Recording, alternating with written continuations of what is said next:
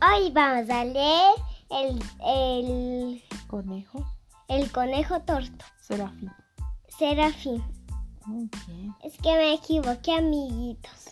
El conejo Serafín era rosa de comer tantas sandías.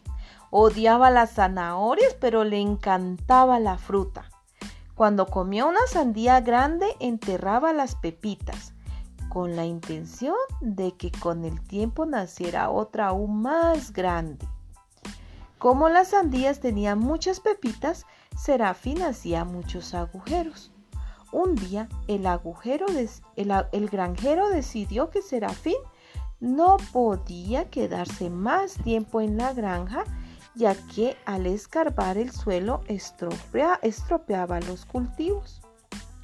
Un joven mago que pasaba por la granja compró a Serafín y le dijo, a cambio de que salgas de mi chistera, yo haré aparecer todas las sandías que quieras.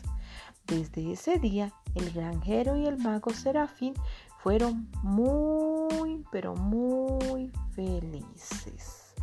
Y colorín colorado, este cuento se ha terminado.